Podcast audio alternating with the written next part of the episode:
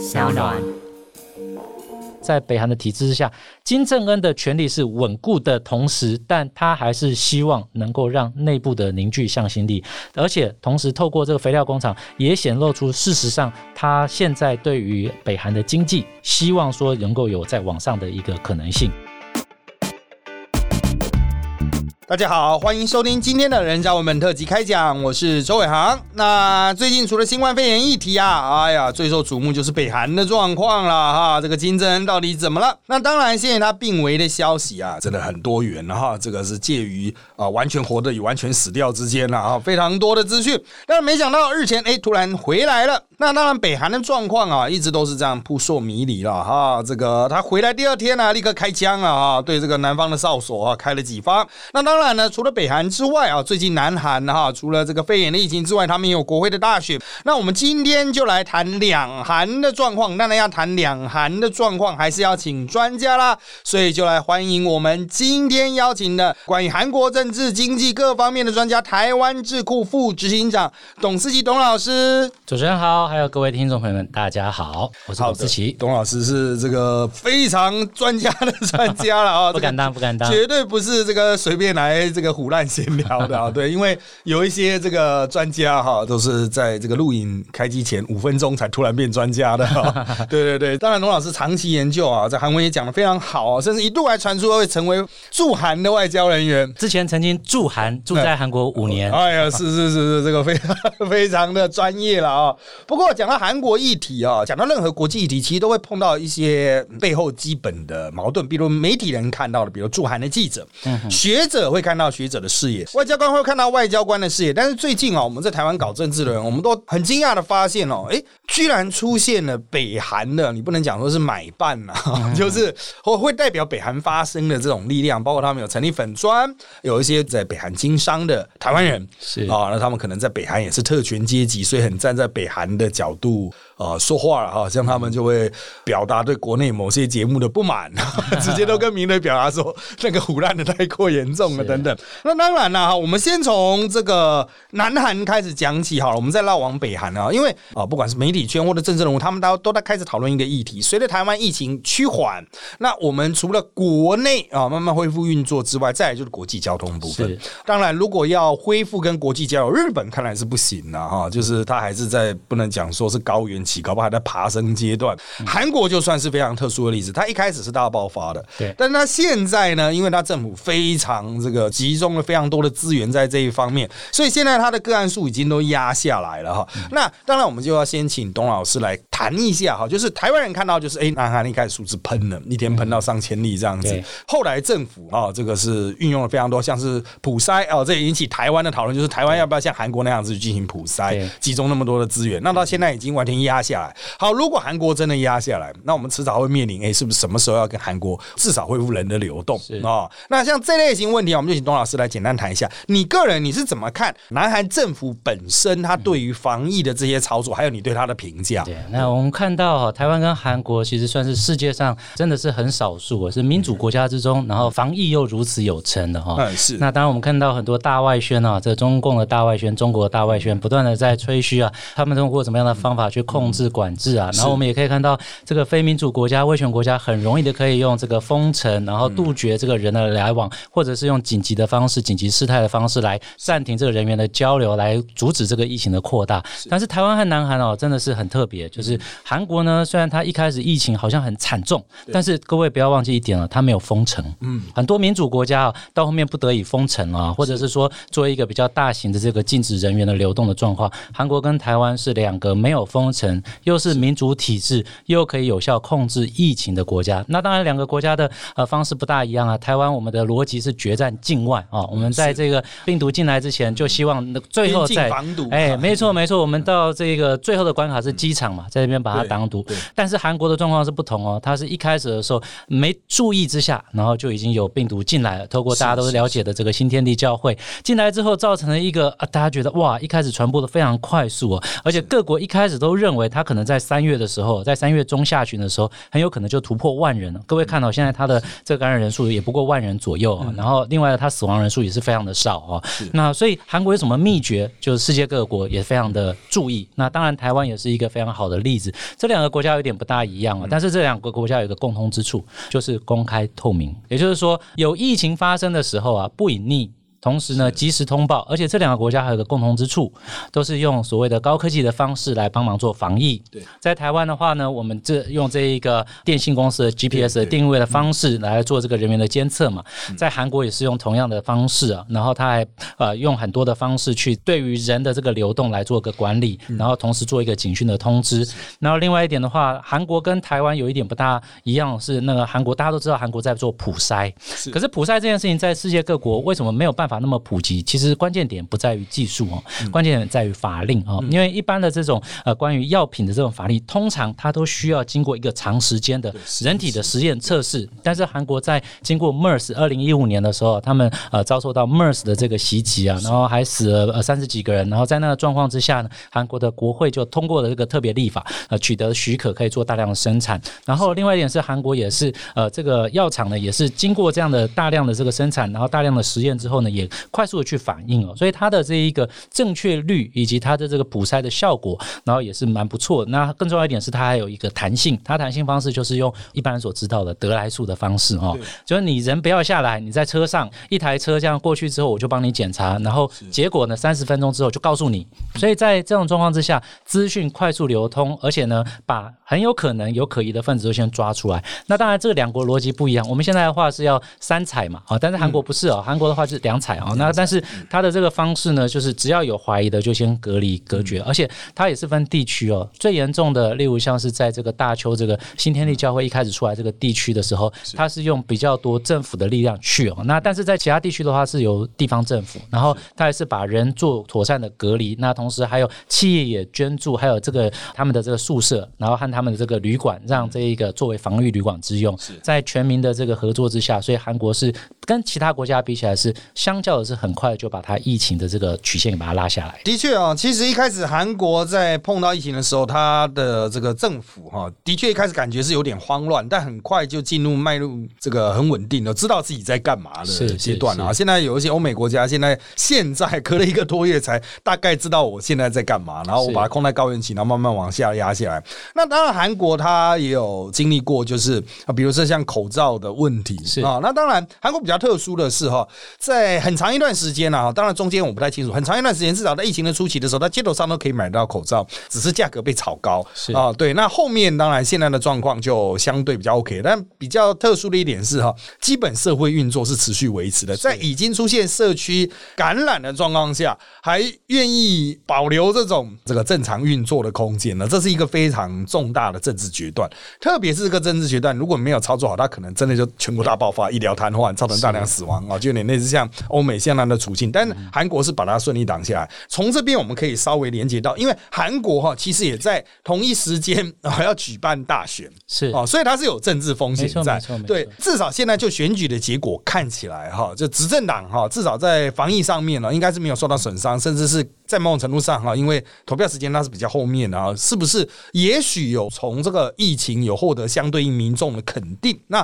接下来我们就请董老师看看，就是啊，你对于这次他们的国会大选的结果哈，你认认为跟疫情的相关性是高吗？然后这样的结果应该怎么去解读？它对于，比如说总统现在真的是取得国会的相当的权利了哈。那对于他后续的发展，包括从防疫慢慢要转成振兴了哈，会有什么样的发展的可预期性呢？好的，那当然，大家一开始在看到韩国新闻的时候啊，都觉得说哇，怎么总统好像受到很多的批评嘛，然后好像这个状况非常非常的严重嘛，然后有很多关于政府的负面消息啊。那在韩国内部的话，他们是政府啊，就是进步派这边是定位为是保守派，利用这种疫情的方式来对于政府做一些打击啊，就是说有一些这个夸大的新闻，那同时有一些这个分裂国民那民心的这些新闻啊，那所以政治的攻防其实同时在发生，而且更重要一点是大邱这个地方传统上面就是现在的反对阵党的这个最大的阵营啊，所以说大邱这边的人呢，其实他们的这个感受是很强烈的，那跟中央之间也有很大强烈的这个对抗，但是呢，我们可以看到，因为韩国过去哦是在发展型国家的模式跟台湾很像。向。所以政府其实做一些政策的时候，事实上民众呢，包括企业呢，基本上只要是合乎民主的程序的话，大致上会去遵循的。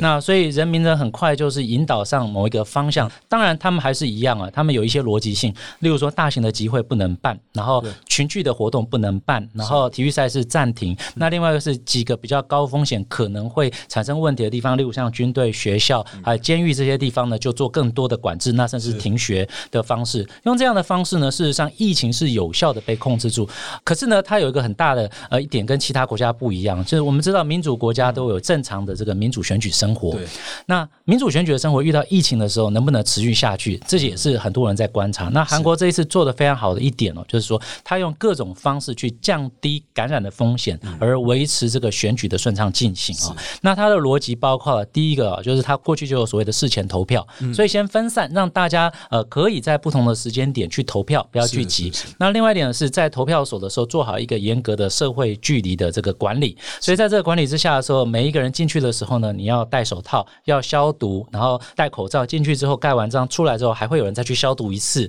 然后另外一个是你不是因为生病之后就没人权哦，像我们现在罢韩的时候，你到底这个诶被这个隔离检疫的能不能投票不能投啊？在韩国的话没有这个问题，你就算是染疫了，那他也是会特别的帮你安排去投票的流程。也就是说，这个民主跟防疫这两件事情对他们而言不是会互相冲突抵消的事情哦。那韩国一个最后的一个结果是我们看到的是一个这个民主化以来哦，这个异常高的这个国会议员的选举的投票率哦。我们知道民主国家经过一段时间之后，它投票率都会下降，因为大家认为说政治效能感上面的话，不需要透过自己的一票去做事情，但是事情可以政治的运作可以很好。那韩国这一次呢，出现了这个超高的投票率，对于国会选举，那当然一方面是因为大家都闷坏了嘛，哈，要出来做一下活动，然后另外一方面，呃，也是对于现在执政党的一个肯定哦。那他这一次执政党的这个联盟，大概就是得到六成的这个呃席次哦。那基本上在韩国跟其他国家有一个很大的不同啊，其他国家你只要过二分之一，过半数，你就可以去掌握权力啊，这个立法权。但是韩国需要百分之六十，这是他们呃过去二零一五年的时候有一个所谓的国会先进化的法案，重大争议的事件你要能够送到这个全会去审的时候，不能由这个呃议长或者是说由少数的人来控制，嗯，二分之一也不够，你要百分之六十才可以。那现在呢，得到百分之六十，就代表文在寅政府呢是受到民众高度的肯定，所以他在行政权掌握之下，立法权又达到百分之六十。接下来就是看文在寅总统如何来去面对下一步的，包括纾困振兴，还有另外一个是解决南北关系、南北韩的这个关系的议题。对啊，其实像这个各国都有难念的经了哈，就特别是在现在的纾困还有后续的振兴啊，我必须要强调，就是其实各国政府也不太知道说到底要怎么做，因为这个是疫情，真的是全新的冲击，大家都没有料到一个现代化。啊，高度高科技化的社会，哈，碰到一个其实在过往也都有的大规模流行的传染病的时候，居然会这么样的脆弱，导致非常多的社会机能停滞。其中一个最重要的经济活动啊，经济活动的形式其实是非常全面的哈。这个市农工商，特别是封城国家的，所以美国已经受不了了，那宁愿死人，他也要开始运作。那同样的，韩国他现在问题解决，其实他碰到跟台湾的问问题挑战很像，就是说接下来我们到底该做什么？对啊，他会说啊，我们前面防疫做的很成功啊，但是后面纾困。one 哦，或者是在后面的振兴到底应该做什么？因为台湾现在还可以去讲说，哎，我们第一季的经济成长啊还是正的啊，因为其实我们有台积电啊，台积电在大赚的状况下，因为台积电就是有有某种独占性，它是世界优位的哈。如果台积电非常赚钱，可能就代表，比如说南韩某些状况就非常的不好啊。所以其实像台湾人不太了解，现在韩国所面临因为疫情所面临的经济困境什么？像台湾人看到观光嘛，对啊，观光都垮掉了啊，还有一些饮食消费业。那南韩的状况呢？那南韩政府。是不是有针对这些呃陷入困境的产业有制定出什么目前可以看得出来的那种振兴啊，或是短期的纾困的计划？是啊，刚刚周老师讲到一个重点哦，就是疫情的长短呢。会影响到这个政府的决策方式。那现在大家对于疫情的长短还不是很明确的状况之下，解决短期的问题，当然是有所谓的纾困方式，也就是说救急。在这个呃企业呢有周转不灵的部分的时候，给予这个呃借贷，然后或者是说无偿的这个给予这一个呃救助，或者是说个人遇到了这个生命的这个生存的这个危机的时候，给予小部分的这一个资助啊。那这是我们说一般所谓的纾困啊。那各国一开始当然是都是先给纾困啊。那纾困所以就就有所谓的防疫红包啊，啊，各国就开始发嘛。对那台湾最近的话，也有这个开始有这个纾困金嘛，哦，那在这个韩国的话呢，之前在三月底的时候就有一波，那大概是二点五万台币，但是韩 韩国的这个物价的话，大概是跟台湾比起来的话，大概台湾的一点五倍到两倍之间，所以它二点五万大概也是台湾的大概一万左右，一万到一万五左右啊，这样的感觉的这个金额。那所以当然是第一步做纾困，那接下来四月初的时候，他要做第二波的决定哦。第二波决定的话，就包括了是对于这个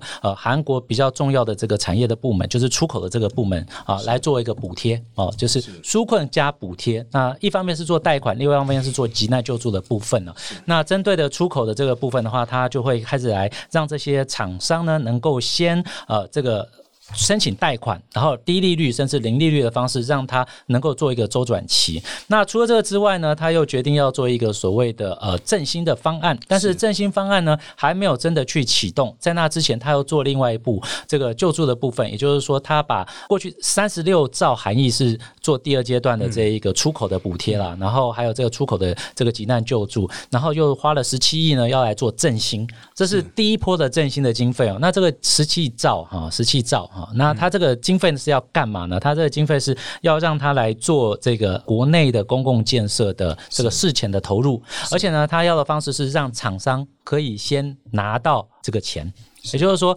我们常常就是你工程边做的时候边付款嘛，这是我政府就开标，然后刺激这个公共需求，然后我还先给你钱，然后你可以慢慢做。呃，用这样的方式，那当然这种模式哦，这个凯因斯经济学的模式去扩大这个内需的方案，各国都在做，但是韩国还是始终面临一个问题哦，就是韩国它是一个高度依赖出口导向的国家，虽然它的这一个呃经济成长呢，呃虽然也被下修，但是还有二点多，但是它有一个结构性很大的问题，这个问题会比经济成长还大，也就是它的失业问题哦。那因为韩国大概有三成的人是所谓的非正规职啊，也就是说不是核心员工，他是用契约的约聘的。用各种方式，然后他的这一个任用的期间是不固定的，所以现在文在寅政府要去思考，就是如何去解决这些契约工、临时员工的问题，因为失业的问题会造成很大的麻烦。也就是说，我们在出口呢可以去振兴，然后去想办法去纾困，然后我们在这一个企业的部分可以去救助，但是当企业它东西卖不出去，或者说它没有地方可以去投资的时候，我们就失去了很多工作机会。那韩国虽然它跟台湾一样，它没有暂停人的流动，但是它跟其他国家也是断绝的人员的流动，所以在这个状况之下呢，这个进出口受到严重的打击。那以出口为导向为主的，那大概也是八九十就是出口导向了，就跟台湾非常像哈，就受到非常非常严重的这个打击啊。那在这种状况之下，它其实跟台湾面临同样的状况。那刚刚呃，这个周老师有提到啊，这个台湾有台积电嘛，富国神 神神企业哈，不知道怎么讲。那对对对，GDP 对对对，那韩国的话有三星了，那那当然三星跟台积电有一个很大的差别，就是三星还背负着品牌的压力。它除了这一个卖这一个中间材之外，哦，半导体这些面板这些它也卖之外，它还有自己的终端商品啊。那这个终端商品没有人买，就各国的这个经济不振的时候，它该怎么办？所以韩国也开始要思考，也开始在思考要如何做。那当然，在这个前提之下，世界各国的趋势哦，都是先试图去振兴内需。嗯，那如何让内需撑起来？那跟台湾比起来，韩国还比台湾有利一点，因为它的人口基数是台湾的一倍啊，一倍一倍啊，就快五千万人，台湾是两千三三四百万人哈。那在这个状况之下呢，韩国面临的挑战其实跟台湾类似，但是它跟台湾来讲有一些比我们还要比较压力没那么大的地方，因为它人口基数多，然后内需去促进的时候可能机会大，但是它也有比我们不利的条件，例如像它对外已经是品牌公司，它卖的东西卖不出去的话该怎么办？所以重点也在于说中小企业，也就是说就业人口八成的这一块中小企业啊，就是虽然大企业占很大的 GDP 的比重，但是它只占就业人口百分之二十左右，那剩下百分之八十的就业工作机会要如何创造出来？我想这是南韩政府的最大课题。对，的确啊，其实刚刚那个董老师他有提到那个政府的投注啦，如果换算成台币加起来跟我们台湾的一兆，我们就是它的纾困大概是九千亿台币左右，八九千亿，然后政府扩大公共投资，大概换算成台币十七兆，换算到五千亿左右。其实就它人口多一倍来说哦，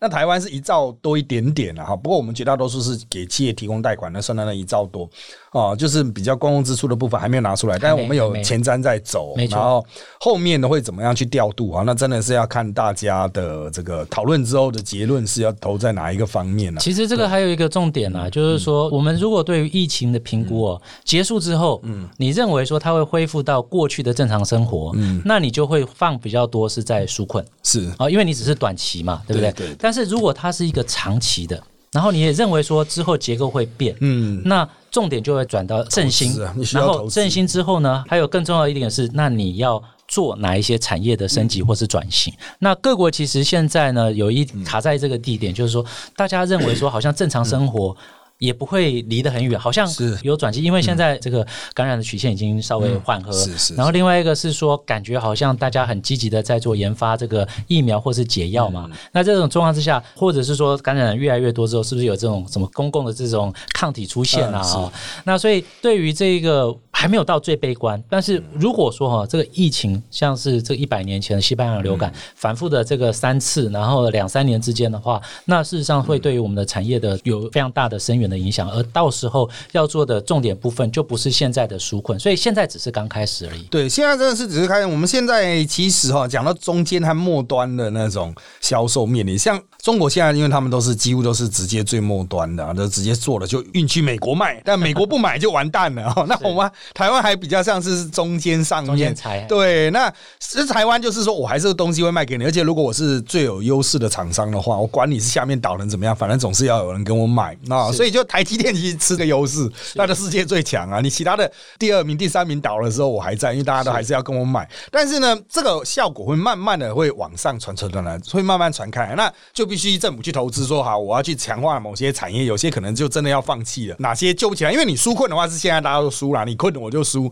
但是有些到最后面是可能是要选择，就是放弃。那我要把钱转去哪一个地方投资？那就牵涉到各国接下来的产业经济发展策略，还有你对后疫情不见得会有 post 的。如果它是一个持续的疫情的话，你如何去因应你的产业？你总不能两年大家都在家里闲晃吧？对，这个就是过超级延长的春节，还一个春节过两年，所以实际上哈，这个是是一个问题。那再来就是董老师也提到，就是比较弱势、社会上弱势的、比较边缘的，比较他比较容易。在便利上被牺牲掉的啊，约聘工、派遣工啊，像日本，那美国是直接就失业了哈。美国的法令比较不同，他直接就领失业救济金了哈。当然大家会认为现在这几千万的失业救济金那个是暂时性的啊，但是也不能这样让他们没无止境的这样一直领下去了啊。包括英国他们现在面临这个问题，所以接下来哈，这个怎么样去应对啊？其实就我所认知啊，就是大家政府里面的意见也是非常的多，每个人观点不一样。那我们稍微凝练一下，其实我一开始就提到关于。对外复航，跟其他国家恢复正常航班。大家注意，我们现在不是实质断航哦，现在是所有的航班都在，但它 cancel 哦，就是每天一直 cancel cancel，全部都是 cancel，那只有少数能够飞得出去啊，就是他觉得好，差不多客人累积到一定程度了，可以飞了，他在飞那一班恢复航班。好，那全面恢复复航这件事情，那当然我们锁定就是，比如香港、澳门，或者是像南韩这种状况比较。被控制住，那有人说越南了哈，不过越南的数据因为共产国家的数据就保持一个问号这样。那重点就是香港、澳门要复航，马上他们政府。香港、澳门的问题就在于说，可能中共会给他们压力，你必须先跟我们复航。可是，一跟中共复航的话，大家可能又开始觉得香港、澳门好像不太安全，所以南韩就变成一个很重要的标的了。有人说，可能南韩大概如果状况 OK 的话，也许六月的时候，就可能台湾就会对韩国保持某种程度的开放。但也有人认为说不行，还要往后压，甚至到年底，我们可能都不是那么样的乐观。那当然就可可能牵涉到各种政治势力的考量啊，哈，就是各有各的经济利益、政治势力的考量。那不知道董老师。是怎么看？就是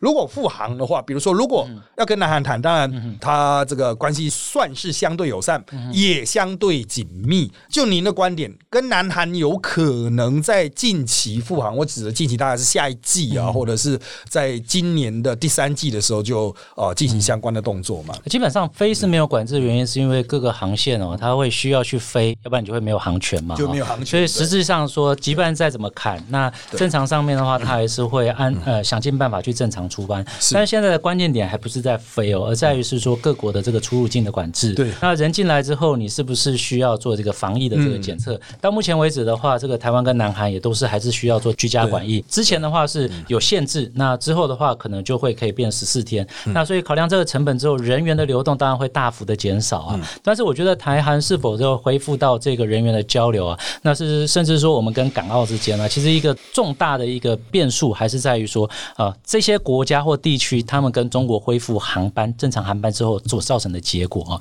其实韩国在跟台湾要讲这个会不会要考虑要跟复航之前，其实他们现在已经在做一件事情，就是考虑要不要跟中国来恢复这一个这个交流啊。那这当然是一个冒险跟赌注。不过各位也可以看到说啊，川普总统啊，他也是没办法等到就是说等到疫情全部都结束，他必须要先去复工，然后先去让人员交流。理由是因为经济的活动，因为人员的暂停之后，在各个国家呢，依赖着这个交通或是人员交流的这个产业别的不同状况之下，有些国家受到很大的打击，它会必须要靠过这样的交流才能够做某些程度的恢复啊。但这中间也会发生一些我们必须要去检讨和思考的哈，例如像是观光产业这一块，当然观光产业呢是在各国的比重是不一样啊。那可是呢，你的观光产业你要找谁来，然后引进哪一些国家的人要跟他们交流，这件东西倒是可以去做一个思考，或是说政治上的引导啊。那在这中间呢，其实还有一个最重要一点，还是所谓的安全的问题哦。那其实蔡总统之前呢，在遇到这个非洲猪瘟的时候啊，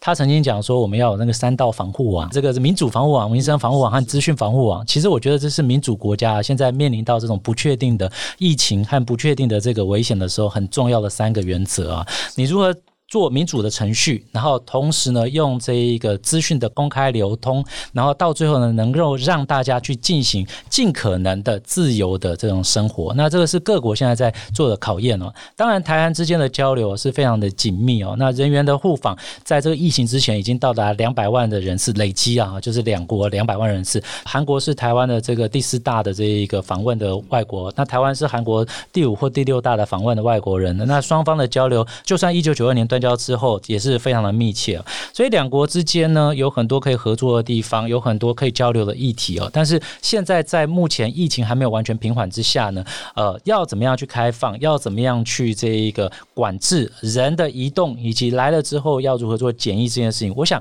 这也是一个很好的机会，可以让我们跟其他国家，包括韩国在内，做一个实质上面的政治上的沟通，或者是说一个交流的一个很好的机会。对，这个也是全新的这个。因为过去外交议题很少去讨论到，就是对等开放会开放到你不要对我检疫，或是我们采用一个共同信任、互相信任的检疫模式，所以这都是全新的谈判哦，真的是过去没有的状况。那大家刚才也提到了，就是其实南韩也会有跟中国的这个外交关系的考量。如果我提前跟台湾飞了，没有跟中国飞，中国一定会找他麻烦啊。他怎么去化解哈这个多国角力了？当然从这边我们就可以慢慢移去这个北韩的这个啊朝鲜他们那边的状况了啊。那之前传出的。消息一开始传出是金正恩病危，后来又传出金正恩确定死了，然后从金正恩确定死了又往回倒回来，就是说什么啊，金正恩确定完全没事啊，就介于完全没事和完全死透了之间。那最后他出现了，出现的地点是肥料厂。啊，这是一个磷肥工厂。我看了一下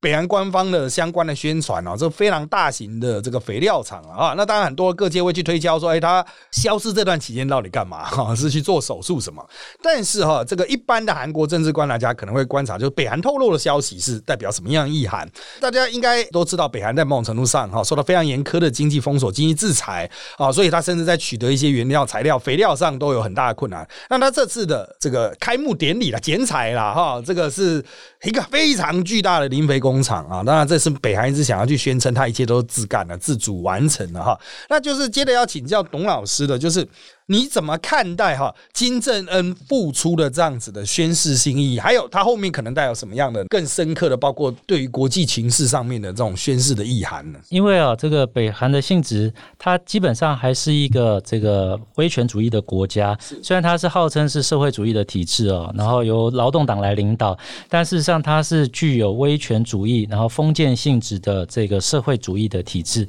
那基本上它就是资讯完全封闭，然后不对外交流。那那另外一个是呢，它跟民主国家不一样，民主国家总统啊或者是领导人呢，今天在哪里做什么事情，资讯是完全揭露啊。那非民主国家一个特色就是哦，这些领导者都有一些神秘的性质，因为他太容易让你看到的话，他就失去了那种神性啊。那北韩里面的话，金正恩过去呢，他也不是每天都出现的啊。那光是在今年，他大概就是有三次哦，就是十几天以上没有出现哦。那他过去呃，二零一四年甚至曾经有四十一天没有出现嘛。后来大家说他后来是可能是去做脚部的手术。那这一次其实，在这一次的这一个二十天没有出现之前，他其实也是十几天没出现过哈。在三月二十号到四月十号之，三月二十二号到四月十号之间哦，那他也是曾经没有出现过，但是。但是当时大家都没有引起任何的这一个这个怀疑啦。但是为什么这次大家会怀疑？其实主要还是四月十五号啊，是北韩一个非常重要，可以说是最重要的节日——太阳节，也就是说他的这个祖父啊金日成的明旦。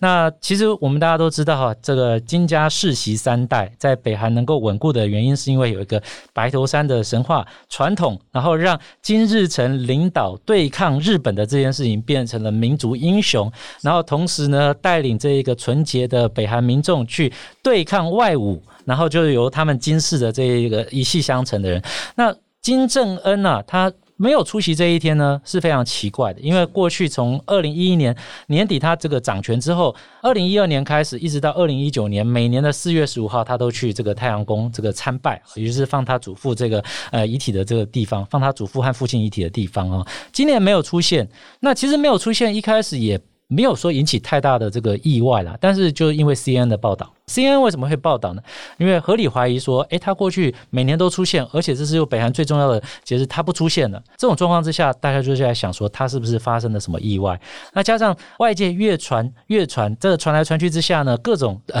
这个周老师讲的，啊诶，从把他跑去躲起来玩耍，或者到他死掉了、暴毙了，这各种状况，大家都都讲，没有人敢说你是说错的。为什么？因为所有人对北韩的资讯都是不知道的。那在这种状况之下呢，他在五月一号突然。之间出现，当然各位也注意到，他五月一号的消息虽然有听到，但是大家都还没有看到这个照片，没有看到影片，所以大家还想说是不是假的，又在放假新闻。五月二号的时候，他就给你看照片和影片，然后呢，看完之后还是有很多人说啊，这是不是替身？这不是过去拍的，这是假造的这个影片。可是我们从这个过程中，我们也可以看到啊，事实上，其实北韩的这个呃金正恩他在权威的掌控上啊，比大家想象的都还要更加的稳固。另外一个是资讯封锁的是非常的明确。另外一点是，连世界大国，包括了美国。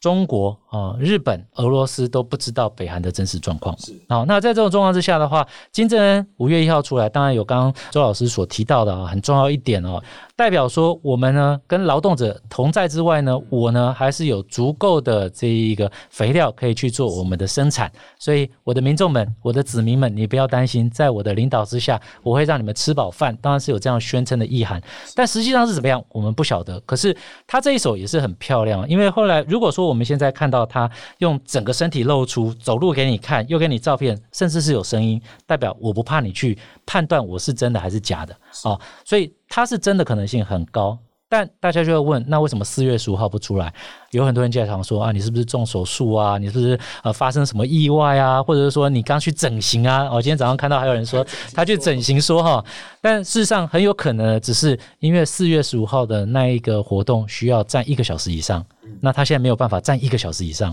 所以他干脆不去参加。而且他的现在的权力的稳固到已经不需要靠他爸爸或是他的祖父来加持，他就可以掌权。可是他又不能不面对群众，所以我们可以反过来看到说，在北韩的体制之下，金正恩的权利是稳固的同时，但他还是希望能够让内部的凝聚向心力，而且同时透过这个肥料工厂也显露出，事实上他现在对于北韩的经济。那还是希望说能够有在网上的一个可能性，而这些网上的可能性呢，当然最重要是要解除外面的封锁，而且还有另外一点哦，大家在外面传了那么多之后啊，没有人知道真的是怎么样。那金正恩可能一开始消失的时候，他也没有料想到大家会这样子猜测他。可是北韩有一个很重要的一个特色，就是他的外交还有宣传非常非常的灵活。他透过这件事情呢。过去呢，从今年年初呢，他不管试射了几次这一个投射的这个不明发射物体，然后宣誓要做什么样的战略新战略性武器，或者是说做这个火炮射击的这个指导，都没人理他，因为各国忙于疫情。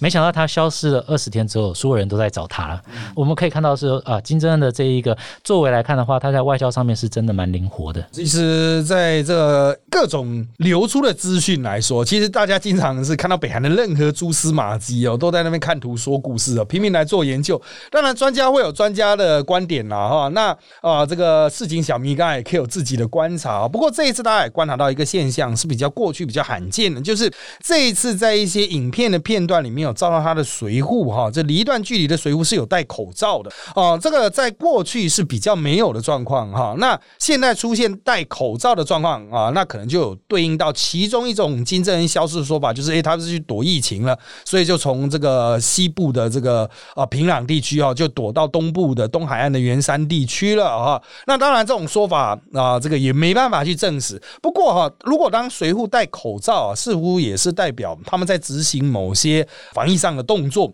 那如果北韩真的是完全没有病例的话，实际上也不需要去执行这种太过度的防疫的动作了，甚至连这种随扈都在带。你可以去注意总统，现在台湾总统的随扈有时候他也没带啊。所以这个是不是意味着北韩的疫情已经很严峻呢？当然，我们也只能看图说故事。不过都可以去做预做推敲。其实像中共或是邻近的国家，他们也都会担心一点，就是北韩啊，因为它的封闭性，它如果疫情情恶化的话，影响到了国家的稳定。首当其冲的可能就是南韩和这个中国哦，特别是中国的边境哈，相对是比较不是，因为就只是河而已啊。这个防防守上的比较脆弱，南韩至少有一个很长的铁丝网的线啊，所以原则上来说，中国会比较担心啊。那因此在之前金正还在消失的时候，大家就讲，万一出了什么意外，或是万一他个人出了什么意外，或者是疫情恶化，可能造成局势动荡啊。那如果造成局势动荡，中共介入的话，可能就会引起所谓军力劳动啊，就是大家经常讲嘛，那北韩如果发生事情或者出现什么状况呢？要么就中共往南推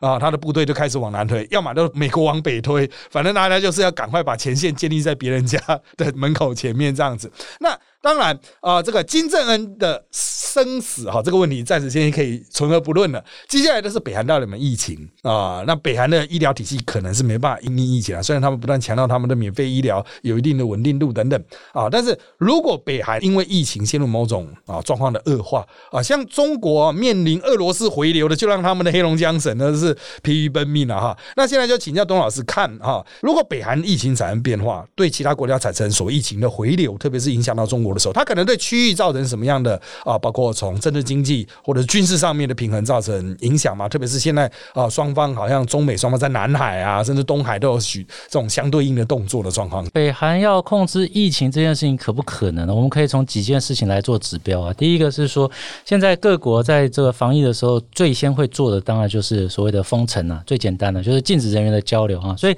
你看，北韩呢一开始警觉性很高啊，一开始这个疫情发生了没多久之后，最先率先跟中国切干净的，就是说断绝这个边境往来的，就是北韩。它的反应很快。那为什么反应这么快呢？其实各位可以看到啊，在之前呢，饱受非洲猪瘟影响的世界各国里面呢，北韩是跟中国有交界的啊。然后而且有很多的这个人员往来，然后也透过了北韩把非洲猪瘟这个不小心传到了南韩去。所以这种疾病的东西呢是没有办法去防的。那北韩为什么会非常担心担忧的一点，是因为他们也知道自己没有能力哦。甚至连检测的能力都没有。据闻啊，北韩只要有人发烧感冒，就是隔离。那有时候隔离到呢，人家忘记他被隔离了，还没有去喂饭，没有去没有去照护呢，导致这饿死的事件，其实也也有所耳闻。那同时呢，这一个呃。中朝朝中这边界呢，事实上过去的这个黑市交易啊，或者是说这个地下经济的活动是非常的热络啊。然后人员的这一个交流上面呢，其实边界也是互相睁一只眼闭一只眼。这不是只是北韩需要而已，对于这个长白地区、对于丹东地区来讲，中国也需要，因为东北长期以来因为供过于求的这个产能失调的问题啊，然后呃造成了这一个失业以及这个就业上的困难啊。这个跟北韩之间的经济交流是。度的让这一个这个朝中边境的这个中国这一方呢，也得到了一些舒缓经济上的舒缓。中韩的边境的交流呢，底下热络。但是呢，政治上面呢，事实上北韩是非常小心中国的啊。北韩为什么小心中国？因为北韩的这个政权的领导人啊，他们非常担心是不是有人会取代他。过去呢，金正恩也是看到为什么要大家都在想，为什么他要去暗杀金正男？他为什么要把张承泽他的姑丈要把他这个杀掉呢？那其实最重要的原因就是他背后可能有所谓的亲中派或是外国势力的介入啊。所以在这种状况之下，北韩本身呢，他是非常不希望外国去介入他。那事实上，如果说啊，他现在啊，就是是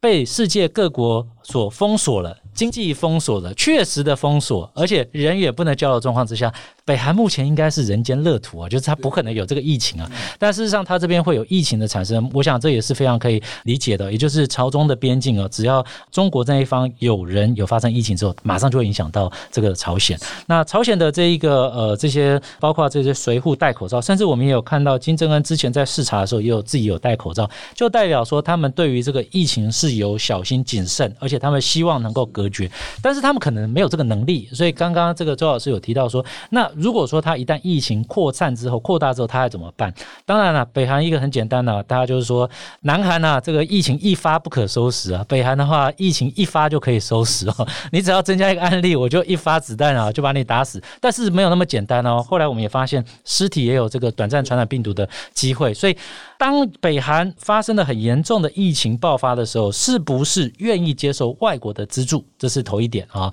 那外国里面他会希望接受到来自于哪里的资助？韩国、美国还是日本、中国哪一个国家？那又是另外一个问题。那接下来是一旦疫情不可收拾的时候，那造成的内部动乱的时候又会怎么样？这所以这是几个层次的问题啊。那从目前来看的话，北韩是想要跟这个美国交流，然后他想要跟其他世界各国拿东西。在这种状况之下的话，那可能呢，他还是呃会要保持他自己国家对外好像不错的状况之下去跟私底下跟他交流，但是又愿意帮助他的国家做一些进步的交流啊。所以这个中间当然是这个韩国跟中国是比较有可能的。那第二个的是，如果说他的疫情非常扩大了之后不可收拾的状况之下的话，可能会造成什么后果？那对于他的政权会产生的一些影响。然后另外一个是他的政治的稳定度造成的这个变动之后呢，很有可能他就会做一些对。对外的行动啊，例如像是说发射这一个，对，这样发射之后可以提醒大家一下，然后可以把自己的压力消除嘛，哈。